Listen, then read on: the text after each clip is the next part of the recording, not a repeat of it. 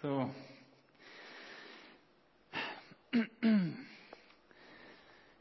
Ich weiß nicht, wie es euch geht, wenn ihr an den letzten Obergottesdienst zurückdenken. Es würde mich eigentlich brennend interessieren, wie ihr das so erlebt habt.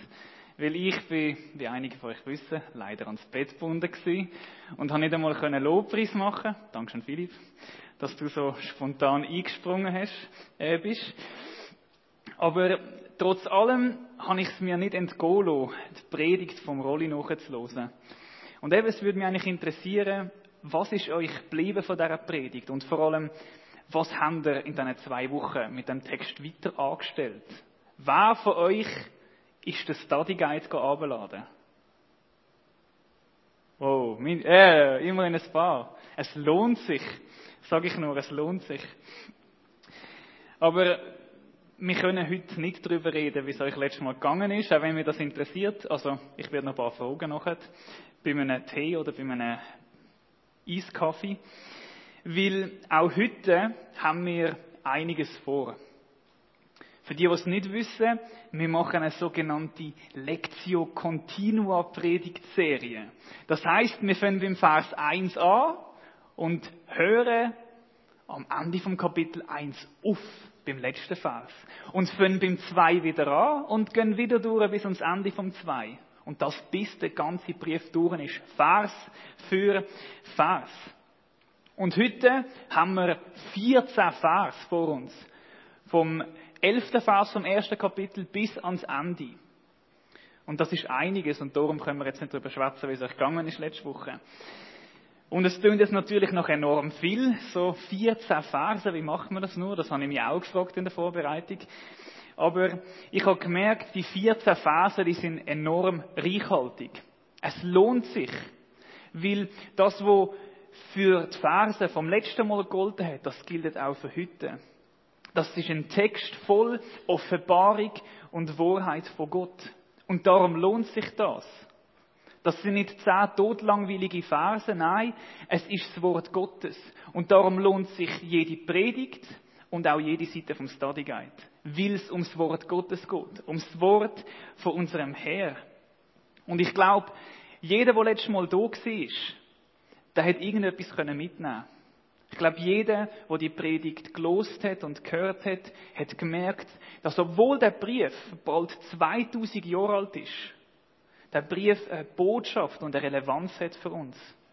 Der Rolli hat das abgebrochen auf unsere Zeit und wir können merken, dass das nicht einfach irgendein Brief ist, der alt und verstaubt ist, sondern dass die Botschaft von dem Galaterbrief Bedeutung und Relevanz für uns hat. Es geht um, ums Wort und um die Wahrheit von unserem Gott.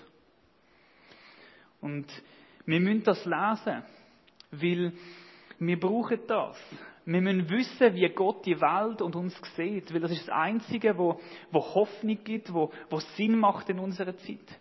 Und wir dürfen erwarten, dass wenn wir das Wort aufschlagen, dass Gott zu uns redet, weil sein Wort ist.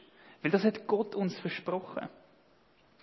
Und darum wollen wir auch heute mit einer ehrfürchtigen Haltung an das Wort gehen und erwarten, dass Gott redet. Und darum hat auch jeder zweite Bibel. Können wir die zusammen aufschlagen. Schlagen wir doch auf und tauchen in die Verse ein. Seite 884 im Neuen Testament. Geht gar nicht. Galater 1, 11 bis 24.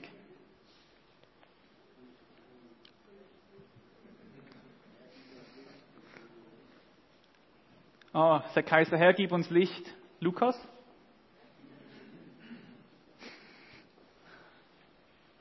Yay. Okay, starten wir mal. Vers 11. Der Paulus schreibt an die Gemeinde in Galatien. Denn eins müsst ihr wissen, Geschwister. Das Evangelium, das ich verkünde, ist nicht menschlichen Ursprungs. Ich habe diese Botschaft ja auch nicht von einem Menschen empfangen und wurde auch nicht von einem Menschen darin unterwiesen. Nein, Jesus Christus selbst hat sie mir offenbart. Ihr habt doch gehört, wie radikal ich früher den jüdischen Glauben praktizierte. Ich verfolgte die Gemeinde Gottes mit äußerster Härte und tat alles, um sie auszurotten. Ja, was den Eifer für den jüdischen Glauben angeht, übertraf ich viele meiner Altersgenossen in meinem Volk. Denn ich war ein besonders leidenschaftlicher Verfechter der religiösen Überlieferungen meiner Vorfahren. Doch dann hat Gott beschlossen, mir seinen Sohn zu offenbaren. Gott hatte mich ja schon für sich ausgesondert, als ich noch im Leib meiner Mutter war, und hatte mich in seiner Gnade dazu bestimmt, ihm zu dienen. Als er nun seinen Sohn mir offenbarte, mir ganz persönlich, gab er mir den Auftrag, die gute Nachricht von Jesus Christus unter den nichtjüdischen Völkern zu verkünden. Daraufhin holte ich nicht erst den Rat von Menschen ein. Ich ging auch nicht nach Jerusalem hinauf zu denen, die schon vor mir Apostel waren. Nein, ich machte mich auf den Weg nach Arabien und von Arabien kehrte ich nach Damaskus zurück. Erst dann, drei Jahre später, ging ich nach Jerusalem, um Petrus kennenzulernen und blieb zwei Wochen bei ihm. Von den anderen Aposteln habe ich während dieser Zeit keinen gesehen, außer Jakobus, den Bruder des Herrn. Was ich euch schreibe, schreibe ich in der Gegenwart Gottes. Er ist mein Zeuge, dass ich nicht lüge. Daraufhin ging ich nach Syrien und Silizien. Die christlichen, die christlichen Gemeinden in Judäa hingegen kannten mich damals noch nicht persönlich. Das Einzige, was sie immer wieder hörten, war, der, der uns früher verfolgte, verkündet jetzt das Evangelium. Er tritt für den Glauben ein, den er damals auszurotten versuchte. Und sie priesen Gott für das, was mit mir geschehen war. Jetzt sind wir, glaube ich, alle ein bisschen erschlagen, oder? 14 lange Phasen. Ich glaube, wir merken alle, dass obwohl es erst die zweite Predigt von dieser Serie ist und obwohl wir immer noch im ersten Kapitel stecken, wir sind mit drin, mit in dem Brief, wo der Paulus an die Galater schreibt. Und das sehen wir auch gerade im ersten Vers. Der Paulus schreibt, denn eins müsst ihr wissen, Geschwister. Das heißt, der Paulus macht dort weiter, wo wir das letzte Mal aufgehört haben. Das, wo jetzt kommt, schließt notlos an das an, wo der Rolli uns letztes Mal erklärt hat. Natürlich, es geht im Paulus jetzt um etwas Neues, aber eigentlich geht es im Paulus immer noch ums Gleiche. Es geht im Paulus im ganzen Brief immer ums Gleiche, nämlich um die Nachricht. Darum heißt die Serie so und darum fällt auch jede Predigt mit die Nachricht. Da, da, da. Ah, das hat schon einen Sinn. Es geht im Paulus immer um die Nachricht. Immer und immer wieder redet er über das Evangelium. Und immer und immer wieder erzählt er etwas Neues darüber, zeigt er darüber etwas Neues, macht der Galater immer wieder etwas Neues zu dieser Botschaft, über die Botschaft bewusst. Und darum müssen wir in jeder Predigt neu fragen, was will der Paulus jetzt sagen? Was will er uns zeigen über das Evangelium mit dem Text? Und das ist auch heute unsere Frage. Was sagt der Paulus da? Und was er sagt, das sehen wir ganz zentral in den ersten beiden Versen, Vers 11 und Vers 12. Ich lese das nochmal. Denn eins müsst ihr wissen, Geschwister. Das Evangelium, das ich verkünde, ist nicht menschlichen Ursprungs. Ich habe diese Botschaft ja auch nicht von einem Menschen empfangen und wurde auch nicht von einem Menschen darin unterwiesen. Nein, Jesus Christus selbst hat sie mir offenbart. Der Paulus sagt hier das, was der Dave am Anfang gesagt hat. Es ist die Nachricht direkt von Gott. Das Evangelium ist die Nachricht direkt von Gott und von niemandem anderem. Der Paulus sagt zu den Galater, nur dass jetzt das ein für alle Mal klar ist. Das Evangelium, das ich euch verkündet habe, das habe ich nicht selber erfunden, das ist nicht irgendein Hirngespinst, das mir begegnet ist. Ich habe auch nicht zu viel gesoffen oder geraucht und habe dann im Suff die Idee gehabt. Ich habe das auch nicht irgendwo gestohlen oder kopiert. Das hat mir niemand erzählt. Nein, es kommt direkt von Gott. Jesus selber hat mir das gesagt. Niemand, kein Mensch, hat dem Paulus von dem Evangelium erzählt, sondern Jesus selber ist ihm begegnet. Das Evangelium ist die Nachricht direkt von Gott und von niemand anders. Das ist das, was der Paulus in dem Text sagen will. Und alles, was nachher noch kommt, bis und mit Vers 24, unterstreicht die eine Aussage. Nachher wird der Paulus lang und breit anhand von seinem eigenen Leben aufzeigen, dass das wahr ist. Er wird das begründen, aber das schauen wir nachher da. Zuerst müssen wir uns fragen, ja, wieso sagt der Paulus das da? Wieso sagt er das so früh in dem Brief und vor allem auch so lang? Ich meine, man hat zwei Verse können sagen, ja, es ist die Nachricht von Gott und damit hat sich's, aber der Paulus begründet das lang und breit. Wieso? Wieso ist das so brutal wichtig, dass die Nachricht direkt von Gott kommt? Um das zu verstehen, müssen wir uns in den Kopf hineinholen, was der Rolli letztes Mal gesagt hat und was der Hintergrund vom ganzen Brief ist. Der Paulus, der hat die Gemeinde in Galatien gegründet auf seiner ersten Missionsreise. Er ist dort umgegangen und hat das Evangelium verkündet, Leute haben sich bekehrt, er hat die Gemeinde gegründet und dann geht er wieder. Und dann eine Zeit später hat er gehört, es gibt massive Probleme in dieser Gemeinde. Und das sind nicht irgendwelche Probleme die banal sind. Es ist nicht darum gegangen, kaufen wir ein neues Schlagzeug, stellen wir einen nächsten Vollzeitler an, oder ähm, wie machen wir jetzt Gottesdienstablauf. Nein, es sind Probleme die wirklich massiv sind. Weil es hat Leute gegeben, die angefangen haben, das Evangelium, wie es der Paulus verkündet hat, zu verdrüllen. Ihr Lehre zu verbreiten. Und der Rolli hat letztes Mal richtig gesagt, das ist so das Verhältnis von den Judenchristen und zu den Heidenchristen gegangen. Es hat Leute gegeben, die haben zu den Heidenchristen gesagt, Freunde, ihr müsst zuerst einmal Juden werden. Und wenn ihr Juden sind, dann könnt ihr an Jesus glauben und dann werdet ihr gerettet. Sprich, wie es der Rolli so schön gesagt hat, Hosen runter, schnipp, schnapp, keine Säule mehr essen, kein Milch und Wurst gleichzeitig und die anderen 613 Gebote vom Alten Testament auch noch oben drauf. Und wenn ihr das einhaltet und so lebt, dann können wir zu Jesus kommen und dann werden wir gerettet. Und der Paulus ist natürlich voll durchgehend. Weil das ist ja völlig falsch. Das Evangelium ist völlig etwas anderes. Das Evangelium sagt nicht, du musst zuerst Gesetz einhalten und dann kannst du an Jesus glauben und dann wirst du gerettet. Sondern genau umgekehrt. Glaube an Jesus, dann wirst du gerettet und Gebot, die kommen dann nachher. Weil aus dir selber raus kannst du sowieso ein Gebot einhalten. Jesus ist genau dafür gestorben, weil wir nicht über Gebot zu Gott kommen können. Und die Double haben das einfach vertrüllen. Und darum ist der Paulus auch so durchgehend, wie der Rolli das gesagt hat. Er ist, er hat gesagt, wie dumm können ihr sein, an so einen Scheiß Gott zu glauben? Das ist doch völlig behindert. Aber sie haben es gleich gemacht und er durch. Und zehn Verse lang sagt er, Freunde, das geht doch nicht. Wer das verändert, wo Jesus gesagt hat, wo Jesus gemacht hat, der ist verflucht. Und der Paulus ist sich natürlich bewusst gewesen, die Galater sind resistent. Die sind stur. Das lenkt nicht zehn Verse lang. Da setzt er einen oben drauf. Und darum sagt er das, was er jetzt sagt. Das Evangelium ist die Nachricht direkt von Gott. Er will ihnen bewusst machen, das Evangelium ist die absolute Wahrheit. Wer dem Evangelium nicht glaubt, so wie ich es euch verkündet habe, glaubt nicht einfach mir nicht, sondern er glaubt Gott nicht. Wer das Evangelium verdrüllt, verdrüllt Botschaft von Gott. Wer das Evangelium verändert, verändert Botschaft von Gott. Wer sich dem Evangelium nicht unterordnet, ordnet sich Gott nicht unter. Er macht den Galater bewusst, das Evangelium ist die Wahrheit nicht, weil der Paulus das sagt, sondern weil Gott die Botschaft gesagt hat und vollbracht hat.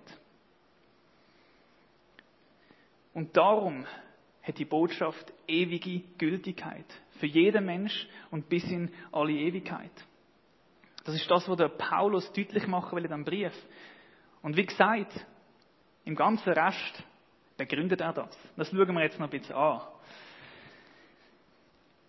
Er begründet das, indem er der Galater einmal mehr von sich selber erzählt. Meine Frau sagt immer, der Paulus sei eher unsympathisch, weil er immer so von sich selber schwärmen tut und erzählt, was er alles Tolles gemacht hat. Aber wenn man genau anschaut, erzählt der Paulus nicht, weil es um ihn selber geht, sondern weil es um Gott geht. Sie lost nach. das ist gut. Ähm, er nimmt drei Stationen aus seinem Leben. Station Nummer eins, der Paulus vor seiner Bekehrung. Das lesen wir in der Phase 13 und 14. Dort redet Paulus darüber, wer und was er war und was er gemacht hat vor seiner Bekehrung. Er sagt, ihr habt doch gehört, wie radikal ich früher den jüdischen Glauben praktizierte. Ich verfolgte die Gemeinde Gottes mit äußerster Härte und tat alles, um sie auszurotten. Ja, was den Eifer für den jüdischen Glauben angeht, übertraf ich viele meiner Altersgenossen in meinem Volk. Denn ich war ein besonders leidenschaftlicher Verfechter der religiösen Überlieferungen meiner Vorfahren. Der Paulus ist der Christenverfolger vom Dienst. Er ist überzeugt davon dass die Kiste ein grusiges Krebsgeschwür ist, wo man, wo man muss ausrotten muss.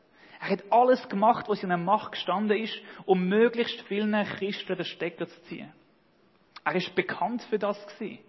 Alle Juden haben gewusst, der Paulus, der hat dann noch Saulus geheißen, so wissen wir aus der Sonntagsschule, der ist, der ist wirklich ein Frommer. Und der ist nicht nur fromm und sagt es nicht nur, nein, der macht es auch. Der lässt seinen Wort Taten folgen. Und auch die Christen haben gewusst, wenn du dem Saulus über den Weg laufst und er weiß, dass du Christ bist, ja, dann ist Ende Gelände. Dann bist du recht schnell bei Jesus. Und dann plötzlich, ja das kann ja gut sein, gell? aber das ist ein anderes Thema. Und dann plötzlich ist mit dem Paulus einfach alles anders. Aus dem Saulus wird der Paulus. Aus dem größten Widersacher und Verfolger der Christen wird einer der engagiertesten und größten Prediger, wo die Welt je gesehen hat. Crazy. Und darum bringt der Paulus das Beweis, weil so eine Veränderung ist menschlich nicht erklärbar. Aufgrund von einer menschlichen Botschaft hat eine Person wie der Saulus nicht die Fronten gewechselt. Weil der Saulus, wenn er zum Paulus wird, er verleugnet seine ganze Identität. Alles, was er je gemacht hat und gesagt hat, für was sein Name gestanden ist, geht der Bach runter. Aber er macht's. Weil er weiß, die Nachricht ist nicht irgendeine Nachricht, das hat nicht irgendjemand erfunden, sondern das kommt direkt von Gott. Und darum sagt er, der Galater das, zeigt auf, ich bin so gesehen, aber ich bin es nicht mehr. Das ist nur erklärbar, weil die Botschaft von Gott ist. Dann setzt er einen drauf, geht weiter, zu seiner Bekehrung, Station 2, Vers 15 bis 16 oder 16a. Da sagt er, doch dann hat Gott beschlossen, mir seinen Sohn zu offenbaren. Gott hat mich ja schon für sich ausgesondert, als ich noch im Leib meiner Mutter war, und hatte mich in seiner Gnade dazu bestimmt, ihm zu dienen als er mir nun seinen Sohn offenbarte, mir ganz persönlich, gab er mir den Auftrag, die gute Nachricht von Jesus Christus unter den nichtjüdischen Völkern zu verkünden. Paulus macht deutlich, seine Bekehrung, das ist allein Jesus gewesen. Wir kennen wahrscheinlich alle die Geschichte aus der Apostelgeschichte, das ist sie noch ein bisschen genauer beschrieben. Der Paulus geht nach Damaskus, um wieder einmal mehr ein paar Christen den Stecker zu ziehen. Und dann passiert Folgendes. Jesus begegnet ihm und sagt ihm, hey, wieso verfolgst du mich? Der Paulus checkt es zuerst gar nicht und so, aber er versteht dann gleich. Da Jesus sagt, ich bin der Sohn Gottes und das stimmt, er begegnet ihm. Es ist nicht das Hirngespinst, es ist die Wahrheit, er lebt wirklich. Obwohl er am Kreuz gestorben ist, er ist wirklich auferstanden. Und der Jesus sagt ihm, hör auf, das kaputt machen und fang an, das aufzubauen, was du kaputt machst. Und der Paulus macht's, weil er checkt, die Nachricht ist wirklich von Gott. Weil Gott sagt ihm das persönlich. Natürlich, denn in Damaskus ist der Hananias noch vorbeigekommen, aber der hat ihm nicht gesagt, was Sache ist, er hat einfach gesagt, jetzt musst du gehen, weil Jesus gesagt hat. Der Paulus macht deutlich, bei seiner Bekehrung hat allein Gott die Finger im Spiel gehabt. Und das zeigt, die Nachricht, die hat er nicht von irgendwo, sondern direkt von oben. Direkt von oben. Und das ist auch das, wo ihm Paulus immer und immer wieder Kraft gegeben hat. Der Typ hat so viel Schlimmes erlebt. Er ist verfolgt worden, er ist geistert worden, irgendwo zählt drauf, wie viele Schläge er bekommen und so. Das ist wirklich crazy. Aber der hat, der hat durchgehalten, weil er gewusst hat, die Botschaft kommt von Gott. Er hat gewusst, das lohnt sich, das lohnt sich, sich dafür einzusetzen dafür zu leben, weil es nicht irgendetwas ist, sondern direkt von Gott kommt. Und dann macht er weiter mit seiner Begründung und redet darüber, wie es nach seiner Bekehrung aussieht. Lese ich jetzt, lese jetzt nicht alles vor, weil es relativ lang ist. Aber der Paulus beschreibt dort äh, die ersten paar Jahre nach seiner Bekehrung, die ersten paar Jahre von seinem Wirken. Und das fängt so an, er ist gerade gegangen und hat losgelegt. Er ist nicht erst zu den anderen gegangen, die auch mit Jesus gehängt haben, so der Apostel, wo ja gewusst haben, was Jesus gesagt hat, sondern er ist gerade verkünden. Und man muss im Kopf haben, das ist eine Zeit gewesen, wo die Bibel noch nicht hatten. Also die Evangelien sind noch nicht so vorgelegen. Es ist vielleicht gerade mal das Matthäus-Evangelium am Entstehen gewesen.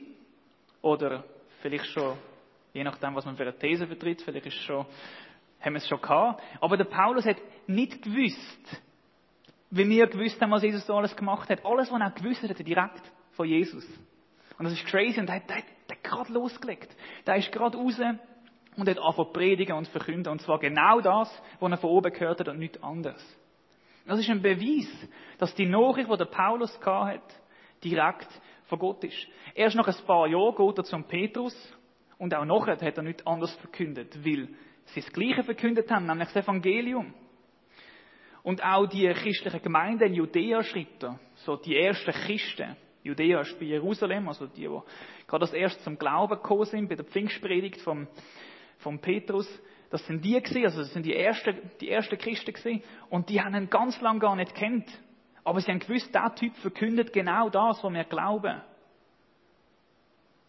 Und er hat es eben nicht von irgendwo gehabt, sondern direkt von oben.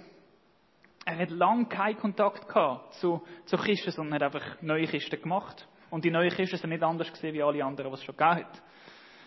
Es ist eine Botschaft gewesen, und die Botschaft hat der Paulus von Gott gehabt. Und das macht er deutlich mit all diesen Begründungen, mit all diesen Situationen, Stationen aus seinem Leben. Die Nachricht ist die Nachricht von Gott. Das steht da. Die Frage ist jetzt natürlich, was heißt das jetzt für uns? Weil, ist ja schön und gut, die Nachricht ist die Nachricht von Gott. Der Paulus sagt das, Galater haben sie ja müssen hören, weil sie ja missbaut haben. Aber die Frage ist ja die, was bedeutet das für dich und für mich heute, 2017? Ich glaube, da gibt es ganz viele verschiedene Antworten. Ich, mal, ich belos mal bei fünf. Fünf Punkte auf die Frage. Weil die Nachricht die Nachricht direkt von Gott ist, ist die Nachricht die absolute und universale Wahrheit.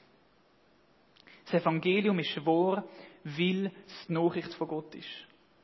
Und was der Paulus, der Galater, einfach alle mal klar machen muss, muss auch uns klar werden. Das Evangelium ist die Wahrheit. Nicht weil der Rolli oder der Simon oder der Frank oder der Flappe oder der Dave oder sonst irgendjemand das da vorne predigen tut in einer Gemeinde oder in anderen Gemeinden, ist das die Wahrheit, sondern weil es die Nachricht von Gott ist. Nicht weil irgend tolle Menschen das leben, sondern weil es von Gott ist, ist es die Wahrheit. Und wir müssen uns bewusst sein, das hat der Rolli auch letztes Mal schon gesagt, dass, dass Wahrheit, dass die Wahrheit das, ist, das steht dem Denken von unserer Zeit entgegen. Heute wird einfach gesagt, es gibt eine Wahrheit und das ist die, dass es viele Wahrheiten gibt. Aber das ist völlig ein Stunz. Das stimmt nicht. Die einzige Wahrheit, was es gibt, ist das Evangelium. Das ist das einzige, was absolut und universal wahr ist, weil das Gott gesagt hat und niemand anders. Und das müssen wir uns ins Bewusstsein rufen. Weil wenn das Evangelium die absolute Wahrheit ist, dann betrifft es jeden Mensch. Und damit zum zweiten Punkt. Weil die Nachricht, Nachricht direkt von Gott ist, muss die Nachricht von jedem Mensch gehört werden. Am Ende vom Leben kommt es nicht darauf an, ob du kannst rechnen, lesen oder schreiben, sondern es kommt darauf an, ob du die Nachricht gehört hast und ob du die Nachricht geglaubt hast. Das müssen wir uns bewusst sein. Und das hat Konsequenzen. Momentan liegt gerade die Tante von meinem Vater im Spital. Das geht wahrscheinlich nicht mehr so lang. Und gestern oben bin ich bei meinen Eltern und wir sind uns einmal mehr bewusst worden, dass es jetzt auf das ankommt. Und die Frau glaubt nicht an Jesus. Das ist das, was die Frau noch braucht. Mein Vater hat mir erzählt, dass sie ihn darum hat, mit ihr zu beten. Und heute ist er vorbeigegangen. Ich bin gespannt zu hören. Aber es kommt genau auf das an, auf die Nachricht, auf das Evangelium, auf die Beziehung zu Gott. Und auf nichts anderes. Das ist am Schluss das Einzige, was zählt. Weil die Nachricht direkt von Gott kommt, ist das die Nachricht, die jeder Mensch muss hören. Und darum ladet Jesus uns auch ein und sagt, gönnt hin in alle Welt und erzählt das. Wir müssen nicht in alle Welt gehen, sondern ihr könnt hier anfangen, wo ihr sind. hier anfangen und den Menschen das Evangelium zu erzählen. Zu erzählen, dass es hier einen Gott gibt, wo die Menschen liebt. Wo alles dafür gegeben hat. Wo auf die Erde gekommen ist und für unsere Schuld gestorben ist. Und uns ein neues Leben anbietet. Ein Leben, wo, wo wert ist, gelebt zu werden. Ein Leben, wo Perspektive hat, wo Hoffnung hat, wo Frieden und Freude in sich hat. Und zwar bedingungslos. Das ist die Botschaft. Und die Botschaft muss jeder Mensch hören, weil sie direkt von Gott kommt. Dritter Punkt. Weil die Nachricht direkt von Gott kommt, ist die einzige Nachricht, wo Menschen wirklich verändern kann. Und zwar radikal verändern.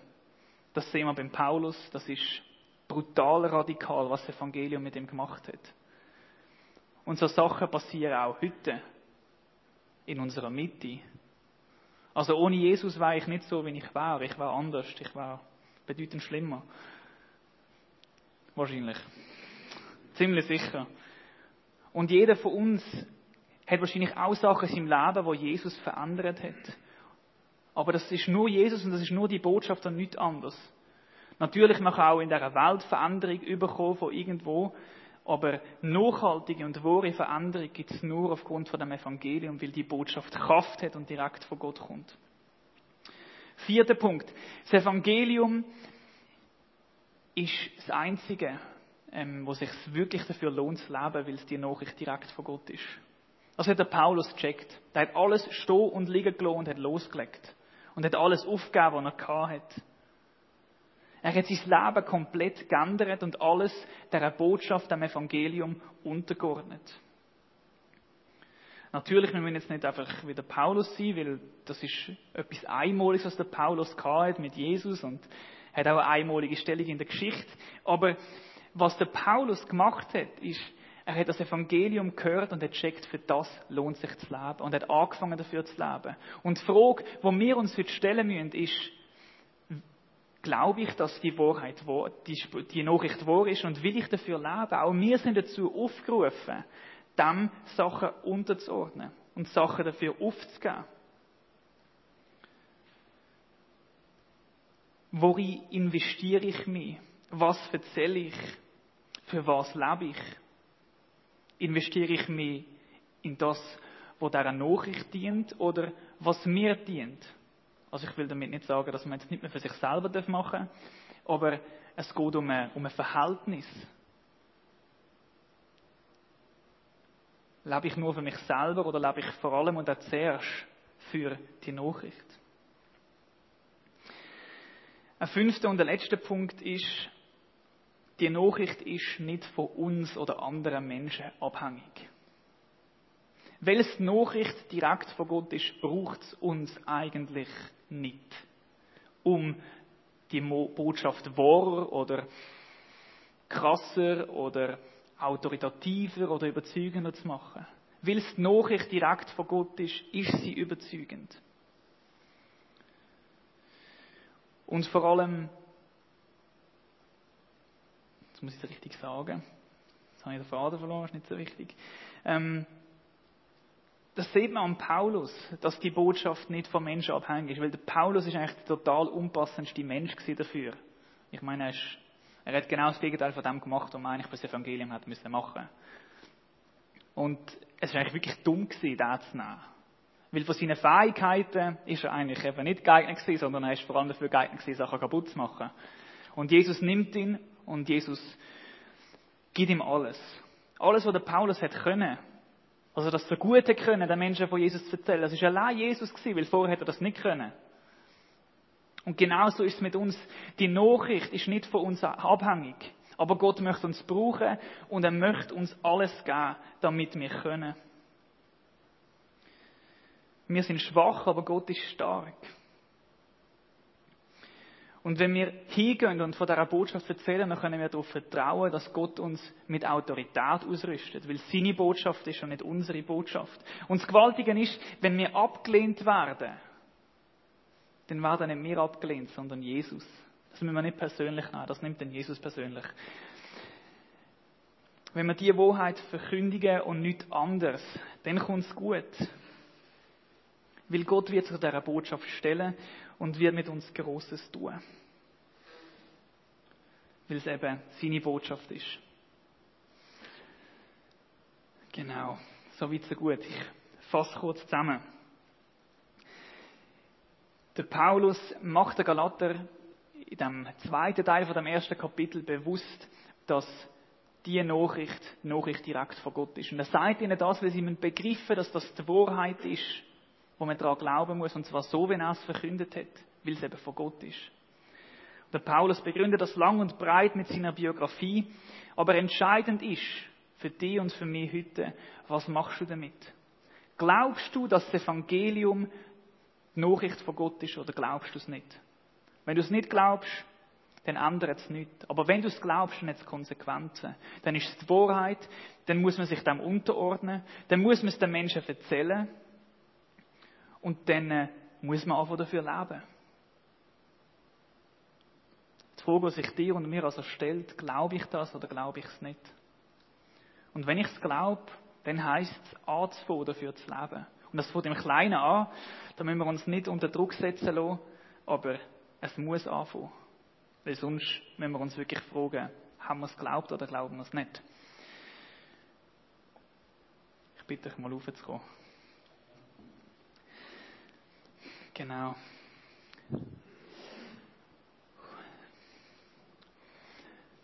Wir werden jetzt gerade in eine längere Zeit von der Anbetung starten.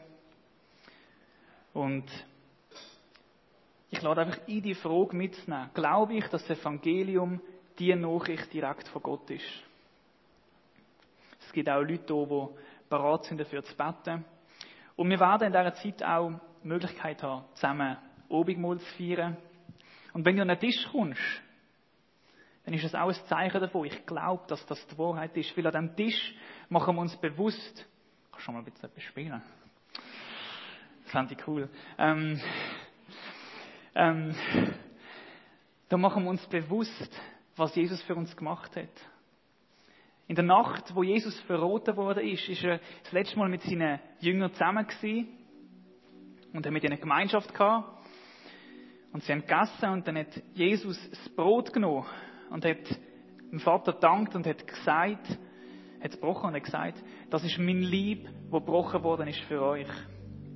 Und nach dem Brot hat er den Kelch genommen und hat gesagt, das ist der Kelch vom neuen Bund. Das ist mein Blut, das vergossen worden ist für euch, oder vergossen wird, oder jetzt vergossen worden ist, damit ihr gerecht sein könnt. Und wenn wir an den Tisch kommen, das sagt Jesus, verkündigen wir sein Tod und seine Auferstehung. Dann bekennen wir das, was er gemacht hat. Und ich lade heute so dazu ein, an den Tisch zu kommen und uns das einmal mehr bewusst zu machen. Und auch sich selber die Frage zu stellen, glaube ich das? Und wenn wir vielleicht merken, momentan glaube ich es gerade nicht so, dann gibt es so einen Satz aus dem Evangelium, wo mal ein Mann ist zu Jesus und er gesagt, Herr, ich glaube, hilf mir im Unglauben. Das dürfen wir Jesus bekennen, dass wir momentan aus uns selber nicht können glauben, weil Jesus kennt unsere Herzen und er möchte uns neuen Glauben schenken. Ich möchte noch beten. Jesus, wir danken dir, dass du da bist. Wir danken dir für die wortvolle Wahrheit und Offenbarung aus dem Galaterbrief. Wir danken dir, dass deine Nachricht, dass das Evangelium nicht irgendetwas ist, wo irgendjemand erfunden hat und wo einfach toll ist, sondern etwas ist, wo direkt von Gott kommt und die absolute und universale Wahrheit ist, Jesus. Dass wir dürfen wissen, dass es nicht einfach irgendetwas ist, wo geschichtlich passiert ist, sondern wirklich Auswirkungen hat und für uns Bedeutung hat. Und Jesus, du kennst uns und ich bitte darum, dass du auch gerade in diesem Lobpreis jetzt zu uns redest und uns ermutigst und uns auch gerade dort neuen Glauben schenkst, wo wir es brauchen, dass wir uns mehr und mehr dir hingeben, Jesus. Und können von ganzem Herzen sagen, ja, ich glaube, die Nachricht ist direkt von Gott. Und dass du uns hilfst, in diesem Bewusstsein zu leben und für die Nachricht zu leben. Amen.